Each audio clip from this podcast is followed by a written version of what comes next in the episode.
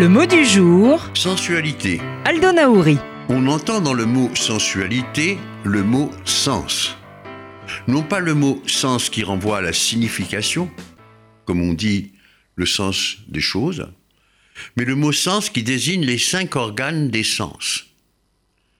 La sensualité désigne un comportement qui investit de façon jugée plus ou moins excessive le plaisir tiré de la satisfaction des sens l'investissement de ces organes des sens.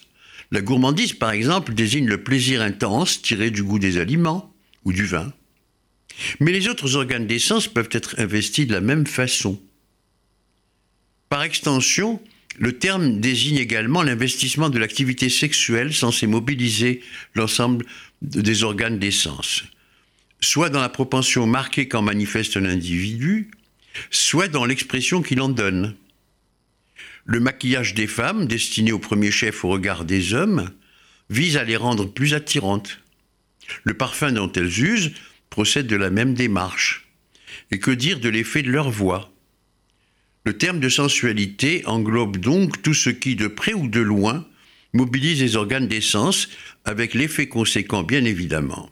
On parlera ainsi de la sensualité d'une musique, d'une écriture, d'une peinture ou d'une danse. C'est exactement toujours les organes des sens qui sont sollicités. Aldo Naouri est l'auteur d'Entendre l'enfant aux éditions Odile Jacob.